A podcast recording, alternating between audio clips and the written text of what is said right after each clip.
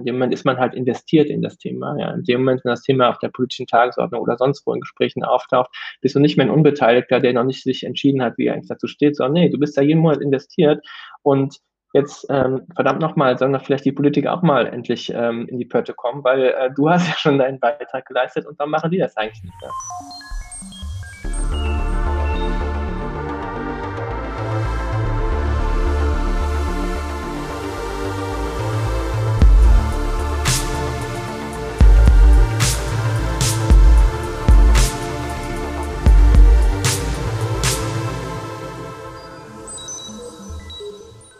Herzlich willkommen, moin moin, ich bin Max wieder aus dem Basislager in Rostock und ähm, wir starten in eine neue Episode von Neu Normal, unserem Podcast.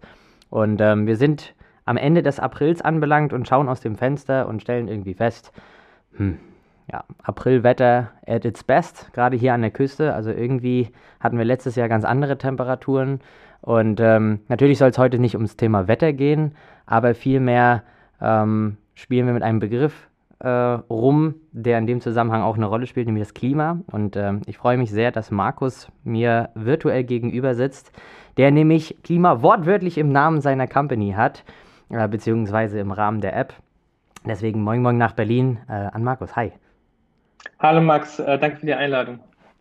Ich würde auch äh, reinstarten, äh, die, die jetzt mein virtuoses und kurioses Intro überhaupt nicht verstanden haben. Ähm, erzähl doch mal ein paar Sätze zu euch, zu dir. Was ist, was ist eure Company? Wie sieht euer Team so aus? Erzählt mal, erzähl mal ein bisschen was über euch.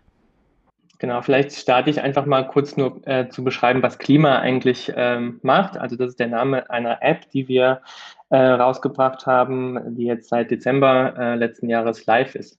Äh, Klima ist eine App, die es jedem ähm, ermöglichen soll, ähm, sofort und nachhaltig klimaneutral zu leben.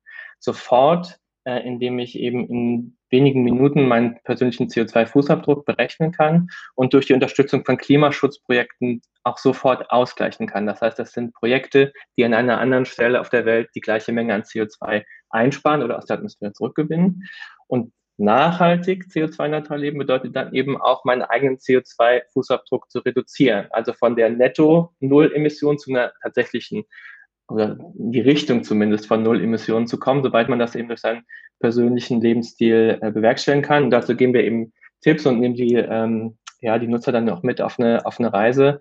Ähm, ja, die, glaube ich, für ähm, uns alle auf eine Art und Weise bevorsteht. Denn zwei Dinge werden in der Zukunft nicht ähm, gleichzeitig zutreffen, nämlich dass wir ähm, die Klimakatastrophe abgewendet haben und keiner sein Leben ändern musste. Und deshalb sagen wir, ähm, da macht es eigentlich Sinn, ähm, da nicht reaktiv ähm, zu hoffen, dass, dass mir keiner meinen Diesel wegnimmt und so. Ja, Leute kommen ja schnell in so eine Angsthaltung, sondern eben zu schauen, hey, was gibt es eigentlich für Chancen auch, die in dem Wandel immer stecken ähm, und, ähm, und da proaktiv mit umzugehen, zu sagen, hey, ähm, ähm, stärker sich pflanzenbasiert äh, basiert zu ernähren zum Beispiel, äh, glaube ich, würde unserer Gesundheit oder den meisten von uns sehr gut tun, ja, äh, öfter mal was Fahrrad zu nehmen als das Auto, würde unserer Gesundheit sehr gut tun, äh, auf Konsum zu verzichten, ist, äh, würde unserem Geldbeutel gut tun, wahrscheinlich auch so im Sinne von Mindfulness und so weiter. Also grüne Städte, erneuerbare Energien und so, das sind ja alles Themen,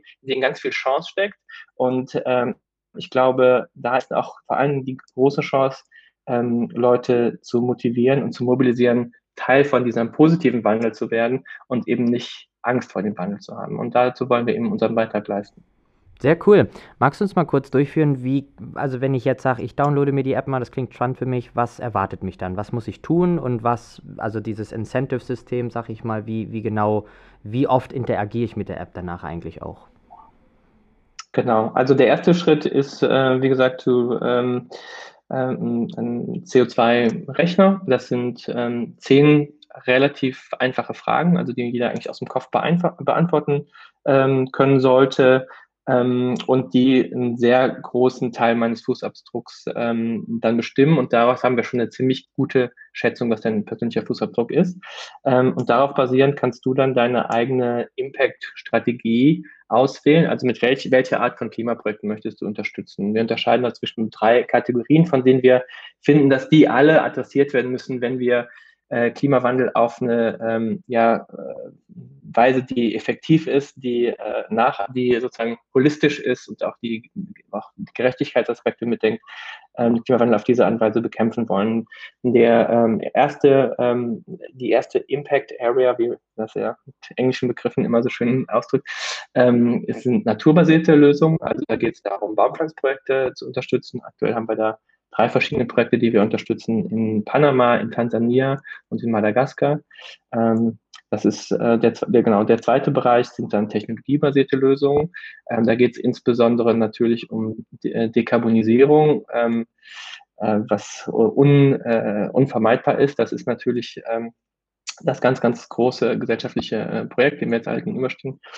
Und ähm, der dritte Bereich sind dann ähm, ja Lösungen, die nochmal einen speziellen sozialen ähm, Benefit haben. Ähm, da unterstützen wir gerade eine Organisation, die in, ähm, äh, die in Ghana äh, Familien äh, mit sauberen Kochöfen unterstützt. Und dazu muss man wissen, dass weltweit 40 Prozent der weltweiten Bevölkerung ähm, noch immer über offenem Feuer äh, ihr Essen zubereitet.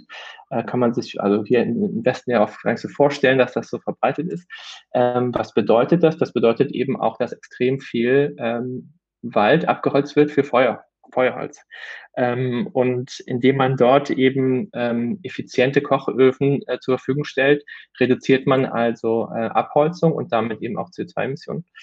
Ähm, aber unterstützt auch ähm, Familien äh, auf gesundheitliche Weise zum einen, weil ähm, die, äh, die Dämpfe sozusagen von, einem offenen, von einer offenen Feuerstelle jeden Tag äh, extrem gesundheitsschädlich sind. Vier Millionen Menschen sterben prematurely, also verfrüht, ähm, jedes Jahr äh, allein daran.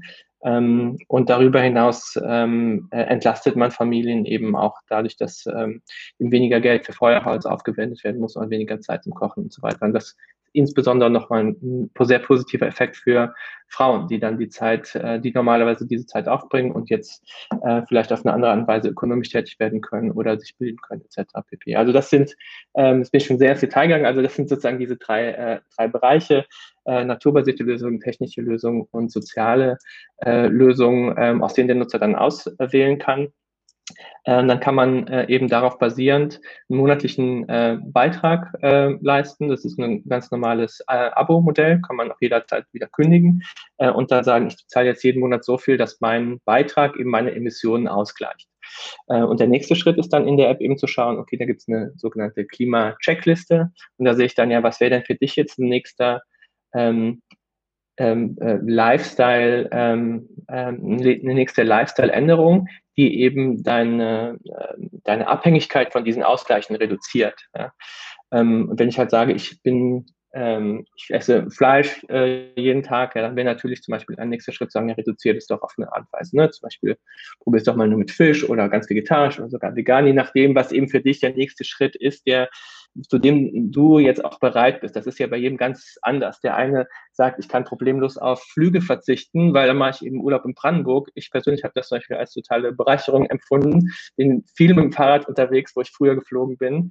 Ähm, für andere bedeutet das aber, ich kann meine Familie in Übersee nicht mehr sehen. Ja? Also die Frage, was jeder leisten kann, ist ja nur sehr individuell äh, zu beantworten. Und, ähm, und deshalb versuchen wir da auch ganz wegzugehen vom erhobenen Zeigefinger oder Flugscham oder dies und das, sondern eben positiv zu sagen, so, hey, was, was auch immer dein nächster Schritt ist, den du gehen kannst, den du gehen möchtest, wir sind hier, um dir den nahezulegen und auch einfach zu machen und dann eben auch zu sehen, was deine Erfolge sind, weil dann siehst du natürlich auch in der App, wie viel CO2 du eben jetzt tatsächlich auch an Emissionen konkret einsparst und wie das dann eben auch über einen gewissen Zeitraum äh, insgesamt ähm, deine Wirkung sich, ähm, sich steigert.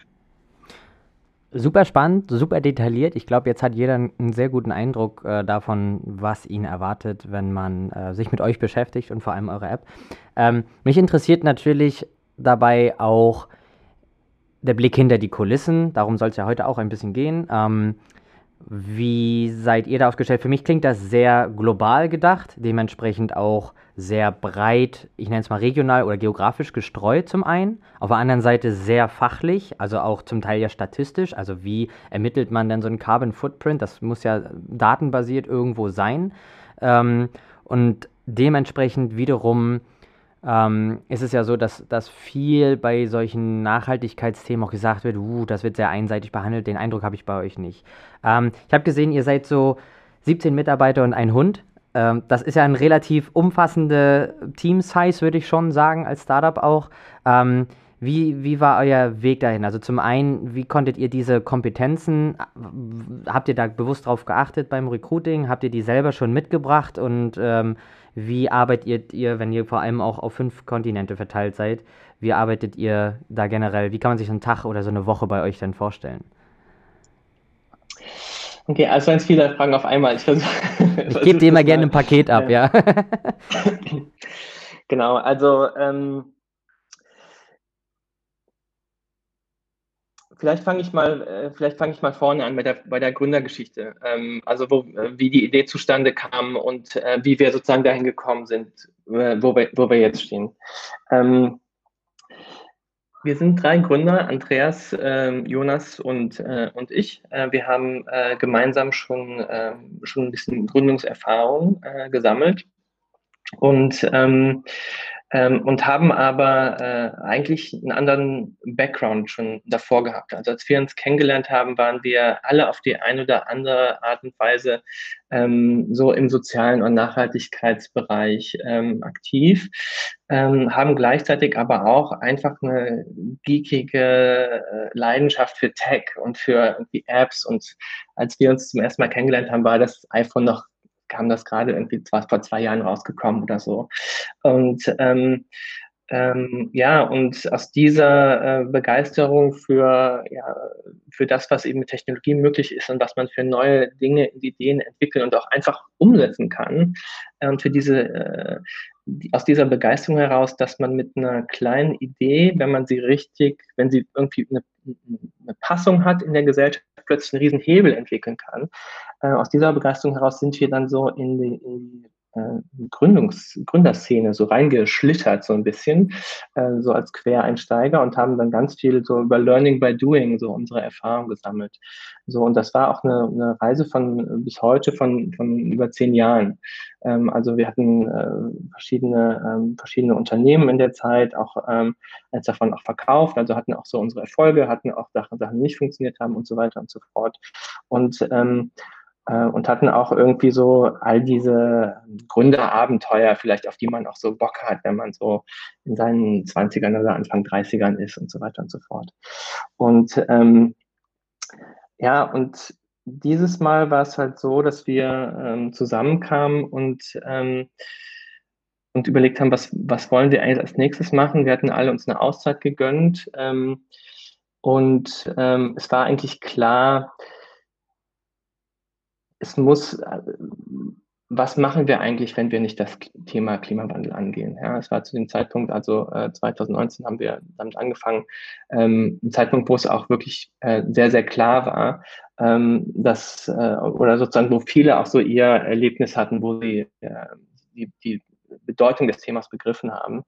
Und ähm, ja, und da haben wir uns dann halt entschieden, ähm, unser Wissen, was wir eben aus dem aus dem Tech-Bereich haben und eine Leidenschaft, die wir eigentlich für soziale Themen äh, schon immer haben oder eben auch ökologische, stärker für ökologische Themen entwickelt haben, dann so zusammenzubringen und ähm, haben dann aber selber eben auch extrem viel lernen müssen. Ja? Und wie man das, glaube ich, das zeichnet ja auch eine Gründermentalität aus, dann zu sagen, okay, identifizieren Problem, vielleicht ist es nicht unbedingt ein Problem, dem ich schon mein ganzes Leben gewidmet habe, aber ich, ähm, ich äh, traue mir dazu, quer äh, einzusteigen und mir das drauf zu schaffen und da vielleicht auch nochmal mit einem frischen Blick reinzugehen. Das ist vielleicht auch manchmal ein Vorteil. Ähm, äh, nochmal Sachen irgendwie nochmal anders anzufassen. Und gerade glaube ich, dass wir ähm, ja im Bereich Klimawandel sehen wir ja sehr viel Innovation, ähm, auch insbesondere aus der, aus der Startup-Szene, aus der Tech-Szene, wo viele Leute sagen, hm, meine Leidenschaft ist vor allen Dingen Probleme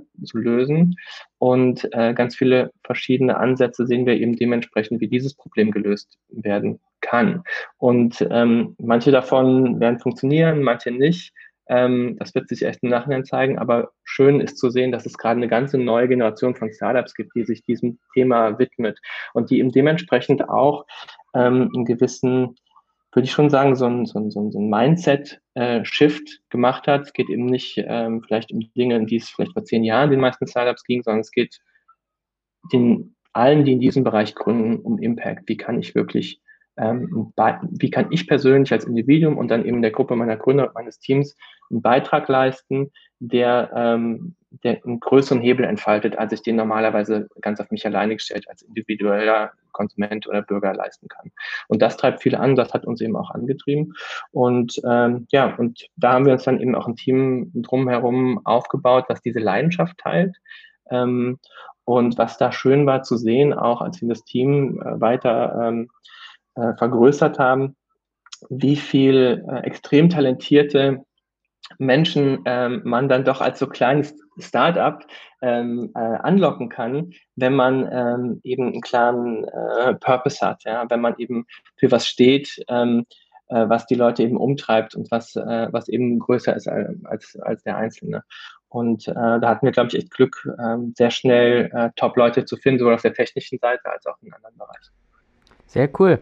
Ähm, ich glaube, bei den Themen, mit denen ihr euch ja auch beschäftigt, sei es ein gewisses soziales Engagement, aber auch ökologisches, da wird der erste Gedanke geht, glaube ich, sehr schnell in, das, äh, in, die Richtung NGO. Also ganz klassisch ehrenamtliche Geschichten. Ähm, wie, wo sortiert ihr euch bei diesem ganzen Thema klassische Unternehmung, NGO? Ihr seid ja dazwischen, würde ich irgendwo schätzen. Mhm. Wie, wie, wo sortiert ihr euch da ein? Ja, ist eine super spannende Frage. Also ich finde, äh, da, da, geht es ja erstmal darum, welche Organisationsform wählt man für sich äh, auch. Ja. Wir haben, äh, ich finde, am Anfang jeder Organisation, die man gründet, steht ja immer die Frage, okay, was ist das Ziel? Ja, was, was wollen wir denn eigentlich erreichen? Und ähm, unser ganz klar definiertes Ziel von Anfang an und auch heute ist, ähm, wir wollen so viel CO2 wie möglich aus der Atmosphäre äh, nehmen, so schnell wie möglich. Ähm, und dabei daraus folgt so ein gewisser Pragmatismus, zumindest auf unserer Seite. Ähm, der Andreas, mein Mitgründer und CTO und ich haben beide äh, eben nicht nur Startup-Erfahrung, sondern beide auch vorher in NGOs gearbeitet. Das heißt, wir kennen eigentlich beide Seiten ganz gut, auch was die Vor- und Nachteile sind jeweils. Ähm, und als wir eben zusammenkamen, wie ich äh, geschildert habe ähm, und gesagt haben, also jeder irgendwie hat ja so ein bisschen seinen eigenen Weg. Ne? Und äh, wir kamen zusammen gesagt und jeder hat gesagt, ja, es muss Klimawandel sein. Dann war erstmal unsere ähm, auch so äh, äh, ja so, so Gut-Reaktion oder so, äh, ähm, so Reflex, ah ja, okay, dann gründen wir halt diesmal eine NGO und kein Startup. Das war auch erstmal so total fein. Also das schien ja erstmal das, das Naheliegende zu sein. Und äh, dann haben wir darüber nachgedacht, wie wir das wohl am besten machen. Und erst als wir sozusagen stärker in die Materie eingestiegen sind, haben wir gesagt, Moment mal, das ist, glaube ich, nicht die Art und Weise, äh, mit der wir zumindest nicht mit unserem Hintergrund und unserem Skillset und so weiter dieses Ziel erreichen können, nämlich äh, maximal viel CO2 in kürzester Zeit aus der Atmosphäre zu nehmen. Und erst dann sind wir darauf gekommen, okay, jetzt wird wohl doch wieder ein klassisches Startup sein, oder beziehungsweise nicht ein klassisches Startup, sondern eben ein Impact-Startup. Und ähm, das ist eben das, was ich meinte, dass wir jetzt wirklich so eine neue Generation von Startups sehen, diesen Impact-Gedanken als Ziel nehmen, aber verbinden mit, einem, mit einer Startup-Mentalität von Skalierung. Ja.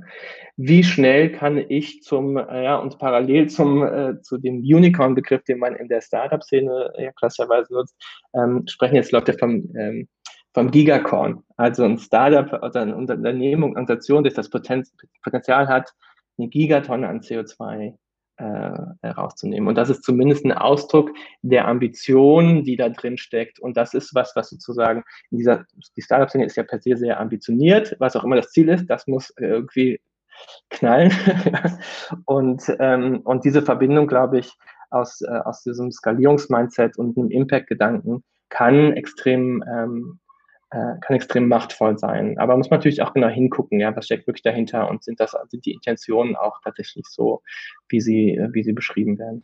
Da sattel ich gleich mal auf, ähm, weil ich könnte mir schon vorstellen, dass vor allem den User letztendlich auch interessiert. Also ich habe das mal bei mir gemacht.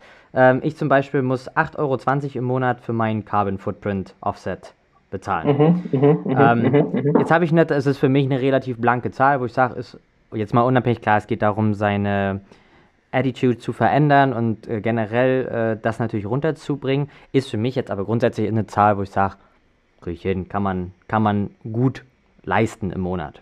Ähm, trotzdem ist natürlich dabei für den User die Frage, wie viel davon fließt. Es gibt ja eben die Möglichkeiten, das in gezielte Projekte dann zu investieren, nenne ich es mal. Wie viel davon fließt da ab? Wie viel braucht ihr, um den Fortbestand eurer Company sichern zu können? Ja, ähm, genau, da haben wir auch, auch mit dem gleichen äh, Ausgangsgedanken natürlich lange drüber nachgedacht, was macht am meisten Sinn im Sinne eben davon, was, äh, was ähm, schafft am meisten Wirkung fürs Klima. Und haben erstmal gesagt, okay, 10 Prozent ist was, was wir brauchen, und damit das Licht anbleibt. Ähm, so viel geht eben in die Weiterentwicklung der App, in die Kuratierung der Projekte und in all das, was da, äh, was damit zusammenhängt. Ähm, das reicht momentan zwar bei weitem noch nicht, aber wir haben Wege, dahin zu kommen, dass das irgendwann reichen soll. Ähm, dann äh, haben wir gesagt, ist natürlich ähm, der, das nächste Wichtige, um äh, möglichst viel CO2 aus der Atmosphäre zu nehmen, bei jedem selbst anzufangen und zu sagen, okay, wie viel, ähm, äh, wie viel musst du investieren, um deinen eigenen Fußabdruck jetzt erstmal äh, auszugleichen. Und äh, 70 Prozent von dem Beitrag geht eben genau daran, in deine individuellen Offsets. Wir haben aber eben festgestellt, dass wenn wir jetzt da stehen bleiben würden, dass wir ähm, eine, ja, einen systematischen Aspekt ähm, oder einen strukturellen Aspekt des Klimawandels eigentlich außen vor lassen würden, nämlich die Tatsache, dass niemand den Klimawandel für sich allein lösen kann. Ja. Fühlt sich dann vielleicht irgendwie gut an, dass ich sage, ja, habe ich ja jetzt für mich irgendwie abgehakt, aber wenn das nicht eingebettet ist in was, ähm, was sozusagen größer ist als man selber, äh, in eine Gemeinschaft, in, in was, was auch sozusagen wächst und dann eben in, in dieser Multiplizität seine tatsächliche Wirkung entfaltet, die eben auch ähm, eine globale, bedeutungsvolle Wirkung ist, ähm, dann bleibt man da irgendwie einen Schritt zu, zu, zu, zu weit vorne stehen. Und deshalb investieren wir oder reinvestieren wir 20 Prozent der Einnahmen äh, eben in den Aufbau von Community und das heißt ganz klassisch in äh, Marketingmaßnahmen, die eben geeignet sind, mehr Leute zu erreichen, die dann eben das Gleiche tun. Ähm, konkret kann man das auch mal äh, ganz klar an der Wirkung auch mal so durchrechnen. Das haben wir zumindest dann auch gemacht ähm, und gesehen, dass ähm, äh, jeder Euro, den wir in diesen Community-Aufbau äh, reinstecken, hinten raus eine sechsmal höhere Klimawirkung entfaltet, weil es eben so einen Multiplikatoreneffekt entwickelt, als der Euro, den ich jetzt heute sofort äh, sozusagen zum Offsetting benutze. Und so dadurch hat sich von, äh, für uns diese Aufteilung der Mittelverwendung ergeben, eben mit dem Ziel, möglichst effektiv zu sein. Ähm, gleichzeitig ist es aber auch so, dass wir sind, glaube ich, der einzige Offsetter, Offsetting-Anbieter, ähm, der sagt, ähm, wenn das dir zu viel ist, wollen wir auch niemanden jetzt ähm, ausschließen aus finanziellen Gründen oder ähnlichem. Das würde ja sozusagen auch wieder die Wirkung minimieren. Und das heißt, ähm, man kann da auch ein Opt-out machen. In dem Fall zahlt man halt einen geringeren Preis und es geht äh, alles nur in, in die Projekte. Ähm, also dieses, ich sage jetzt mal, Pay-to-Offset-Modell, ähm, glaube ich, sieht mhm. man links und rechts immer mal wieder. Also wenn ich es recht einsortiere, könnte man ja diese CO2-Zertifikate ähm, irgendwo auch mit reinsortieren. Ähm, wie schätzt ihr das ein? Also ich, ich könnte mir vorstellen, dass es schon ein gewisses, eine gewisse Gefahr besteht, dass ähm, vielleicht auch anhand der Summe, die angesetzt werden muss, ähm, besteht, dass Leute sagen, also diese Schwelle zu finden zwischen, ist mir eigentlich egal. Also wenn, oh, 15 Euro, nee, ja komm, dann lass ich's, beispielsweise, als, als Private mhm. User jetzt, mhm. bis hin zu, naja, wenn es 8 Euro sind, die ich zahlen muss, dann ist es halt so. Also dieses zwischen, ich steige aus, weil es mir zu teuer ist, und aber auch nicht zu wenig, um damit der Mindshift äh, auch passiert und man nicht einfach sagt, ja komm, dann bezahle mhm. ich halt, weil das ist es effektiv ja nicht. Klar, du hast signalisiert, es ist gut, wenn Geld in andere Projekte fließen kann, um ein Offset zu erreichen. Aber eigentlich ist es ja nicht mhm. das Ideal. Also eigentlich ist ja eu euer Ideal, dass ihr irgendwann kein Geld mehr verdient, weil alles clean ist, in Anführungszeichen, richtig? Genau, richtig. Also zumindest ähm, äh, genau, dass irgendwann Offsets nicht mehr nötig sind. Ähm, das ist tatsächlich das Ideal, ja. Ähm, die, ja, die Frage nach dem Preis ergibt sich ja teilweise oder beziehungsweise ähm, ergibt sich vor allen Dingen daraus, was es eben tatsächlich ähm, kostet, diese Maßnahmen umzusetzen. Also da haben wir jetzt nicht wie jemand, der jetzt einfach nur einen digitalen Service anbietet, völlige äh, Spielraum, sondern äh, am Ende muss eben das auch bezahlt werden, dass jemand irgendwo äh, dann tatsächlich auch einen Baum nicht nur in die Erde steckt, sondern eben auch über viele, viele Jahre ja, pflegt und, äh, und auch darauf achtet, dass der Wald dann eben auch gedeiht und dieses Forest Management und entsprechend in den anderen Projekten eben auch.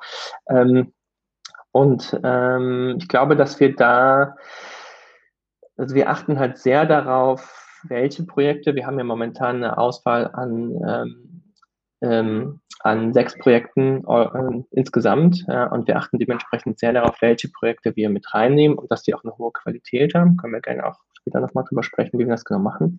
Ähm, und daraus ergibt sich sozusagen schon ein Preis, der jetzt nicht extrem günstig ist. Gleichzeitig ähm, sind wir aber in der Lage, trotzdem noch im Vergleich zu anderen einen Preis zu, ma zu machen, der, sage ich mal, sich so ganz gut im Mittelfeld bewegt. Äh, eben dadurch, dass wir ähm, in größeren Mengen abnehmen können, was dann eben auch eine gewisse Planungssicherheit wiederum äh, bei den Projekten sichert und so weiter. Und dadurch ähm, ja, können wir da, glaube ich, wie gesagt, wir haben, glaube ich, einen ganz guten Mittelweg. Wir sind nicht die teuersten, ähm, aber wir sind auch nicht die billigsten. Ähm, konkret, äh, wenn das jemand vergleichen möchte, bei uns kostet äh, eine Tonne CO2 10 Euro. Okay. Ähm, ich könnte mir vorstellen, in diesem, ich gebe es zu, bei mir war es auch kurz unterschwellig so, äh, in diesem, ich nenne es mal Evaluierungsprozess vorab, ähm, dass man so, dann kriegst du natürlich die Frage gestellt, ähm, fährst du eher Fahrrad, eher Auto beispielsweise? Ähm, oder wie viel auch? Und dann also ich glaube schon, dass der eine oder andere ja weiß, okay, wenn ich jetzt hier 5000 Kilometer sage statt 7000, dann wird das ja besser. Also ähm, wie adressiert ihr so ein bisschen, ich nenne es mal das Trick-Yourself-Syndrom. Also ist es schon, ist klar, es macht am meisten Sinn, wirklich sehr, relativ frei und ehrlich darauf zu antworten, weil nur dann macht das Ganze Sinn. Ähm, habt ihr da auch schon Erfahrung oder vielleicht auch schon mal den einen oder anderen gehabt, der gesagt hat, äh, ich schummel mich mal so ein bisschen durch? Ich finde das sehr spannend, weil wir sind natürlich in das Thema auch mit Hypothesen über das menschliche Verhalten, sage ich mal, reingegangen und wir lernen auch die ganze Zeit dazu. Ähm, und eine Sache, die wir auf jeden Fall lernen, ist, dass jetzt mit dem, was du sagst, eher das Gegenteil der Fall ist. Also zum Beispiel, was man gerade noch nicht in der App machen kann, ist zu sagen, ich möchte gerne mehr machen als meinen eigenen Fußabdruck. Ja? Zum Beispiel einfach das Doppelte. Ja? Ähm, so eine Funktion oder 20 Prozent extra, um so vielleicht so eine Sicherheitsmarge zu haben oder sowas. Ja. Also das ist eine Funktion, die, ähm, die noch kommen wird, aber nach der wir auch total oft gefragt werden zum Beispiel. Also Nutzer fragen halt oft, wie kann ich denn jetzt mehr machen? Weil sie eher sozusagen, die kommen ja zu uns, weil sie eben proaktiv nach einer Lösung suchen und ähm, da, zumindest so wie wir das jetzt gespiegelt kriegen, ähm, ist jetzt der Fall eher ein bisschen umgedreht als der, äh, als der, den du, äh, den du jetzt beschrieben hast. Ähm, am Ende des Tages, ähm, klar gibt es natürlich bei den Selbsteinschätzungen, ähm, kann man natürlich dazu neigen, sich immer selbst ein bisschen besser einzuschätzen, als man ist. Ähm, das, das kann ich letztendlich nicht, nicht hundertprozentig beurteilen. Aber auch da finde ich, ist es natürlich trotzdem viel, viel besser, dass man es überhaupt macht, selbst wenn man sich mal ein bisschen vertan hat oder so, äh, weil das natürlich auch zum Denken anregt. Und das ist ja auch unser großes Ziel, dadurch, dadurch dass man eben anfängt äh, mit, äh, mit Offsetting, eben so eine Art Buy-in hat. Ja? In dem Moment ist man halt investiert in das Thema. Ja? In dem Moment, wenn das Thema auf der politischen Tagesordnung oder sonst wo in Gesprächen auftaucht, bist du nicht mehr ein Unbeteiligter, der noch nicht sich entschieden hat, wie er eigentlich dazu steht, sondern nee, du bist da jeden Monat investiert und jetzt ähm, verdammt nochmal, sollen doch vielleicht die Politiker auch mal endlich ähm, in die Pötte kommen, weil äh, du hast ja schon deinen Beitrag geleistet und dann machen die das eigentlich nicht, ja? Oder nicht, äh, nicht ausreichend schnell etc. Und, ähm, und gleichzeitig ähm, ist es eben auch so ein erster Schritt, äh, in seinem eigenen Leben dann Dinge nochmal anzufangen, mit anderen Augen zu sehen. Ach so, ja, okay, ähm, äh, Flüge schlagen einfach alles andere, was in meinem CO2-Rechner so passiert, ja, ein Flug mehr oder weniger, äh, das macht halt einfach einen riesengroßen Unterschied. Und allein solche Zusammenhänge ähm, mehr und mehr ins Allgemeinwissen zu überführen und auch so einen Blick auf die, auf die äh, Welt und auf unseren Effekt, äh, ja, den wir eben mit so kleinen Entscheidungen haben, ähm, ist, glaube ich, unheimlich hilfreich, um äh, so eine, äh, so eine äh, Climate Literacy in der Gesellschaft nach und nach hinzukriegen. Ja? Dass also Dinge ähm, ganz normal Teil des Alltagsbewusstseins werden. Ja? Und ähm, ja, und da, da glaube ich, ist so dieser Einstieg ähm, über das Offsetting sehr, sehr guter Einstieg. Ähm, Kommen wir nochmal zu den Projekten, beziehungsweise auch so ein bisschen Thema Compliance dabei. Wie, wie geht ihr vor, wenn ihr euch äh, neue Projekte sucht oder auch immer wieder zu checken, ob bestehende Projekte noch die euren Ansprüchen und auch denen der User entsprechen? Ja, ähm, das Wichtigste ist erstmal, dass wir ähm, da auch nicht ähm, so tun, als könnten wir das alleine äh, monitoren oder sowas, ja, ähm, äh, oder zertifizieren. Also ähm, da verlassen wir uns tatsächlich auf etablierte Organisationen, die das schon seit 20 Jahren äh, machen. Und da insbesondere ähm, achten wir darauf, dass alle Projekte, die jetzt bei uns, also alle CO2-Offsetting-Projekte bei uns, ähm, dass die äh, zertifiziert sind von den zwei ja, höchsten internationalen Standards eigentlich für Qualitäts-Offsets. Äh, äh, äh, das ist der ähm, Goldstandard, ähm, der vom WWF und anderen NGOs ähm, entwickelt wurde und der ähm, äh, Verified Carbon Standard, der vergleichbar damit ist. Ähm, und das heißt, alle Projekte, äh, die wir onboarden, kommen für uns überhaupt erst in Frage, wenn sie diese Zertifizierung haben. Was beinhaltet das? Das beinhaltet das also der ganze Prozess, mit dem überhaupt die CO2-Speicherung vor Ort oder die CO2-Bindung vor Ort ermittelt wird, rigorosen wissenschaftlichen Kriterien folgt und eben von unabhängiger Stelle überprüft und validiert. Und dazu gehört auch, dass ähm, dann regelmäßig in den Projekten auch ähm, Monitoring betrieben wird, wo dann zum Beispiel durch den TÜV Rheinland oder nochmal sozusagen eine andere dritte Organisation ähm, in, in, auf diese Anweise ähm, geschaut wird, zum Beispiel in Baumpflanzprojekten, ja, wie viel ist denn der Baum in den letzten drei Jahren gewachsen? Ja, wird der Baum tatsächlich der Umfang gemessen und dann berechnet, wie viel CO2 oder beziehungsweise wie viel ähm, Kohlenstoff hat der Baum jetzt äh, in seinem Stamm gespeichert, damit es halt über den äh, ermittelt, was das eben für den ganzen Wald bedeutet. Und nur die Menge ähm, wird dann eben zertifiziert, ähm, wird dann, äh, kriegt dann eine, ähm, eine Unique ID, also eine, ähm, eine Codenummer ähm, und wird dann eben freigegeben als ein Offset, wo dann jemand anders sagen kann, okay, damit möchte ich jetzt meinen eigenen ähm, CO2-Emissionen ausgleichen. Das, ähm, diese äh, ähm, CO2-Offsets werden dann eben, äh, wenn es jemand äh, eben nutzen möchte, stillgelegt. Das heißt, die kann dann nicht, das kann nicht mehr weiter gehandelt werden, das kann jetzt auch kein anderer für sich mehr in Anspruch nehmen und so weiter. Und das wird öffentlich dokumentiert. Und das dokumentieren wir dann zum Beispiel auch auf unserer Website, wo dann eben diese ähm, Vorgänge alle auch nachgehalten werden. Also das ist sozusagen schon ein relativ umfangreicher Prozess, um eben sicherzustellen, dass da kein Schindluder getrieben wird und, ähm, und dass man sich da auch darauf verlassen kann, dass wenn da eine Tonne CO2 äh, draufsteht, dass auch eine Tonne CO2 tatsächlich eingespart wurde. Äh, Stichwort Schindluder. Es gibt ja gerade im Sustainability-Aspekt oftmals äh, und auch, ich glaube auch immer mehr ähm, die Problematik von Greenwashing. Ähm, mhm. Habt ihr da Erfahrungen schon mitgemacht oder auch vielleicht die eine oder andere Konfrontation vielleicht schon erlebt mit? Also ähm, Greenwashing, also vielleicht können wir das mal kurz umreißen, was wir darunter verstehen.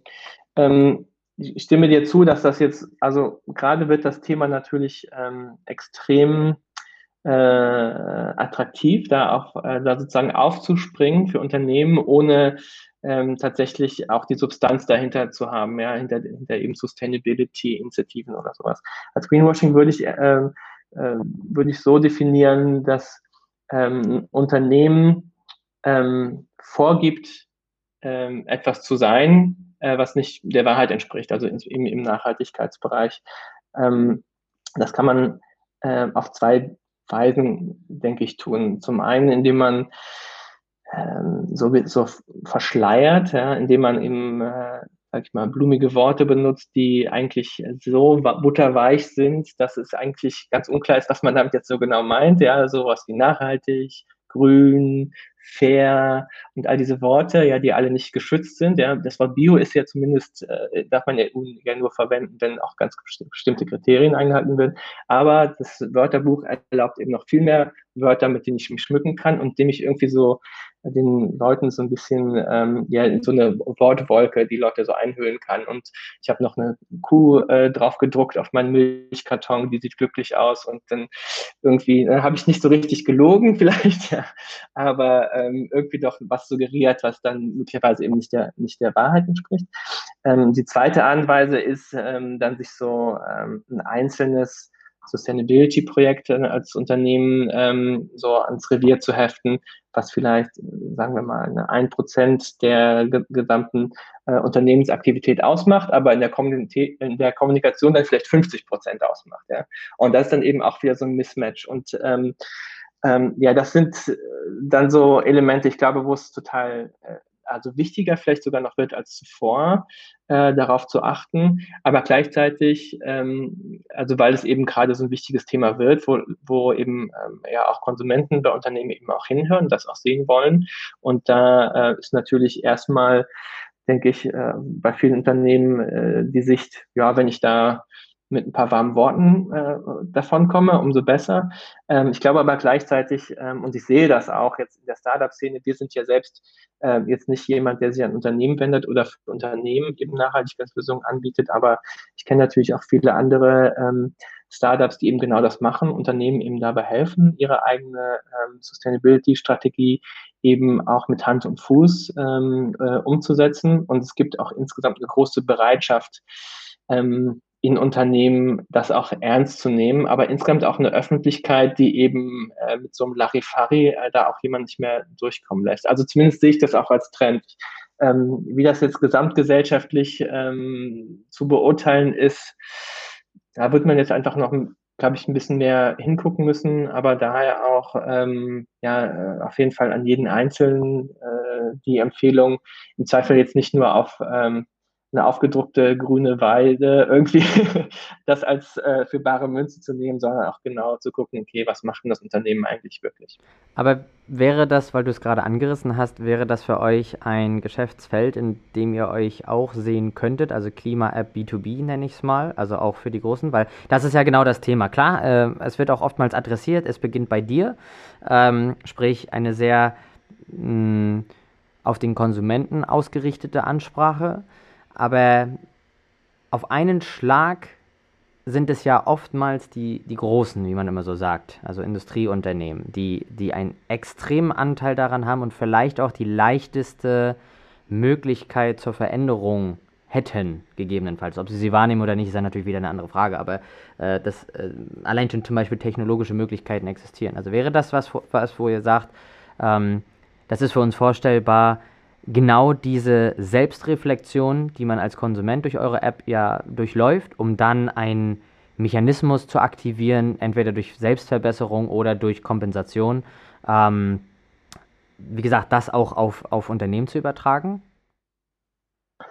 Ähm, also das ist natürlich total wichtig, äh, dass es Menschen gibt, die das auch für Unternehmen anbieten oder auch Unternehmen gibt, die das eben auch auf sich selbst anwenden.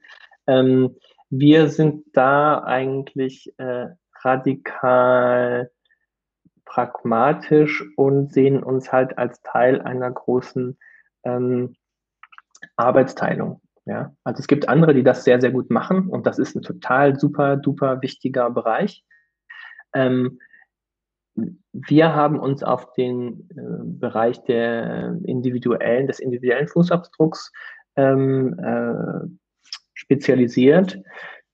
Nicht, weil wir denken, dass das Individuum alles alleine lösen soll oder noch nicht mal, weil ich sagen würde, als erstes muss das Individuum adressiert werden oder so, sondern natürlich die Regierungen müssen natürlich ins Handeln kommen und kommen jetzt auch ins Handeln.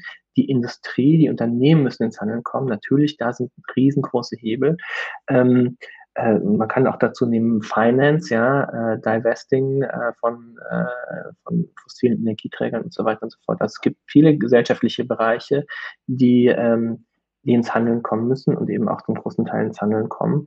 Ähm, insgesamt ist es im Klima, äh, beim, beim, Thema Klimawandelbekämpfung so, dass es eben nicht die eine ähm, Silver Bullet gibt, also nicht die, ja, ähm, sondern eben, dass wir all diese Sachen machen müssen.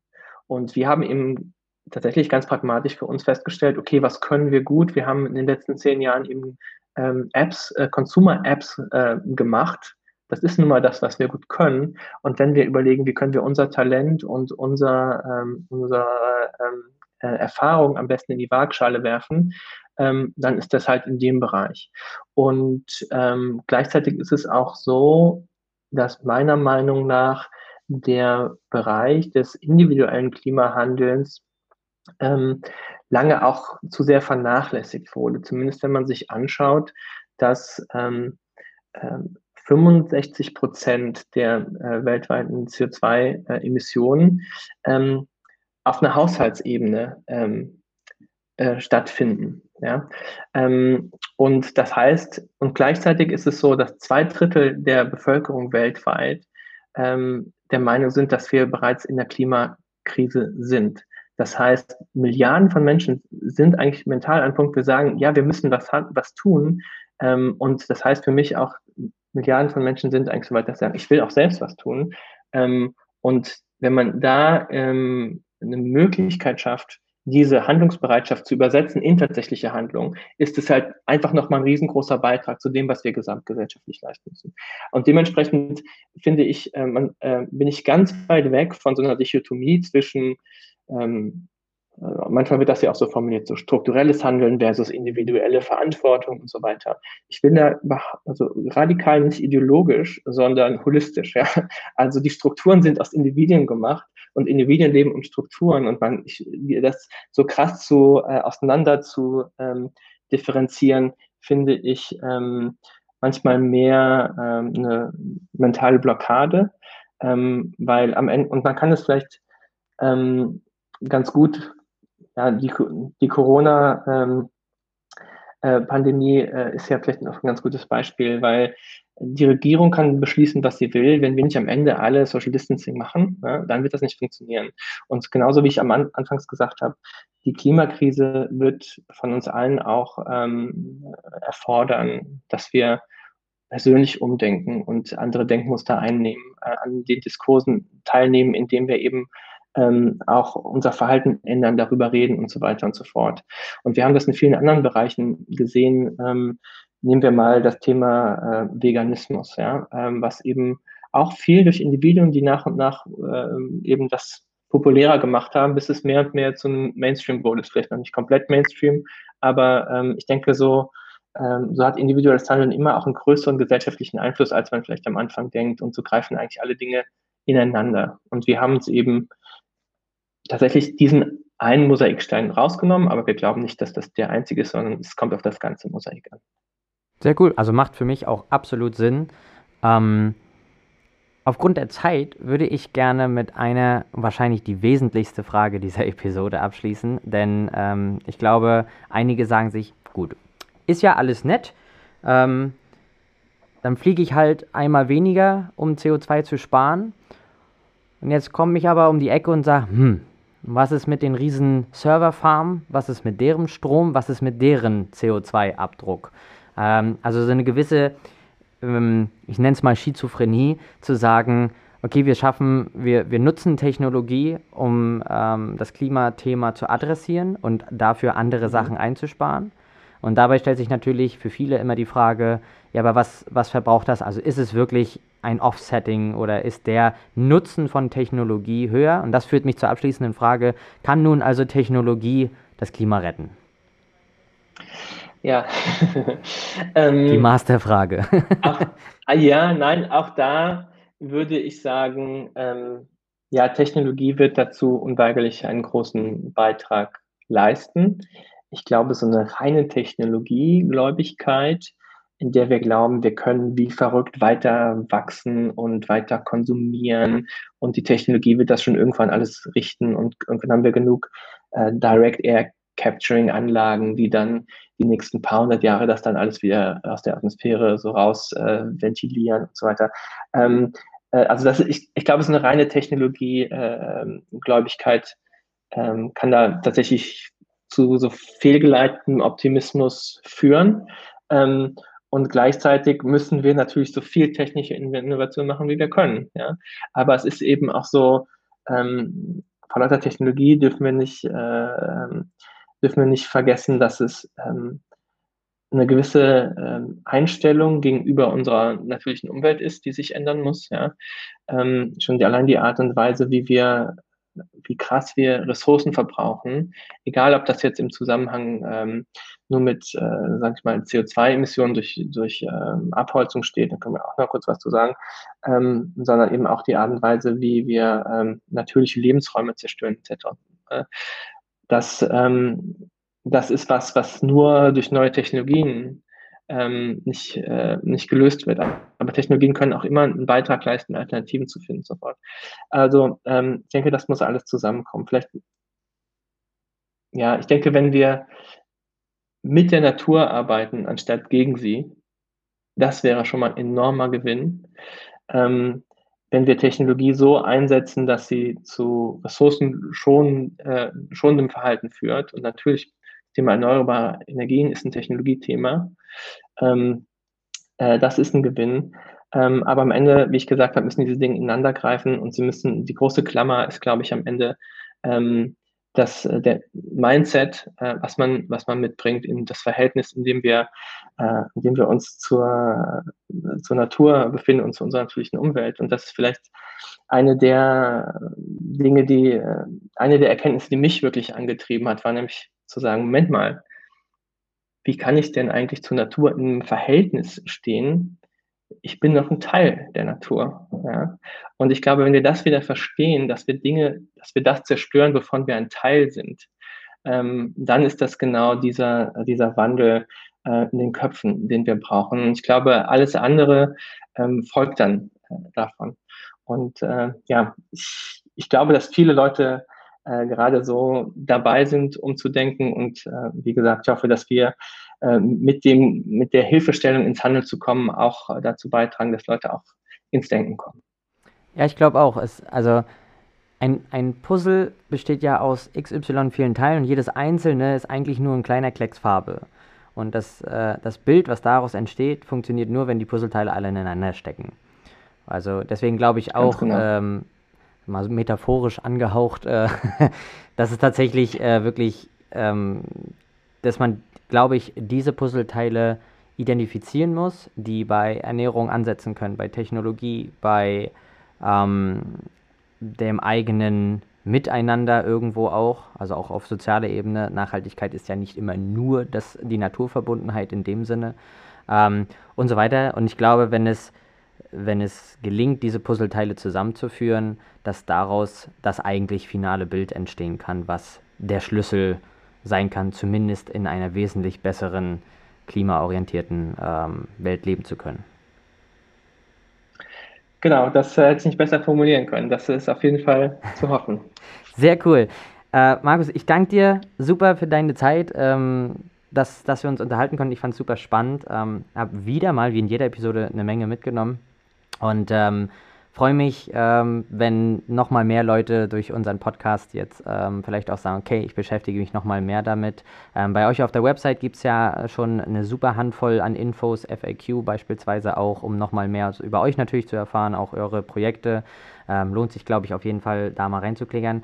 Und ansonsten, das finde ich auch so cool bei euch, man kann halt die App ausprobieren, kann zumindest erstmal ein, ein Informationsgehalt bekommen über den individuellen Carbon Footprint und was man dann, wie man dann, wie und ob man dann weitermacht, ist halt jedem überlassen. Deswegen würde ich einfach mal sagen, jeder, der da Interesse dran hat und jetzt zuhört, ähm, sollte doch vielleicht einfach mal sich die Klima-App runterladen, mal einfach die, den Fragebogen durchgehen und mal schauen, wo steht man denn selber. Und dann kann man immer noch für sich die Entscheidung fällen, ähm, was mache ich jetzt damit? Will ich, nehme ich das als Grundlage für mich selbst und zu sagen, gut, das reicht mir als Input, äh, ich mache mach jetzt weiter, ich, also ich mache nicht einfach weiter, sondern ich mache anders weiter, so, ähm, bis hin zu Möglichkeiten, die ihr direkt damit verknüpft. Ähm, ja, deswegen vielen, vielen Dank an dich, Markus. Ich danke dir, Max, hat Spaß gemacht.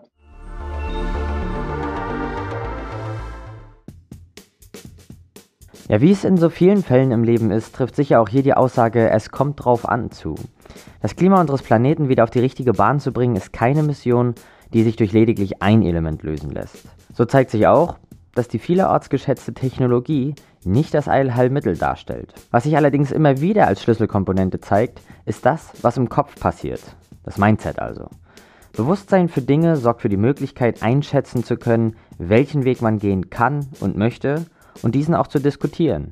Das Engagement mit Blick auf Nachhaltigkeit wächst immer weiter, von Startup mit klugen Ideen über Proteste wie Fridays for Future bis hin zu großen Unternehmen, die sich gezielt der Thematik widmen. Ich denke, wer mit sich im Reinen ist und sich bewusst mit seiner Umwelt, in welcher Hinsicht auch immer, auseinandersetzt, hat die beste Möglichkeit, sich eventuell auch Neuem zu widmen.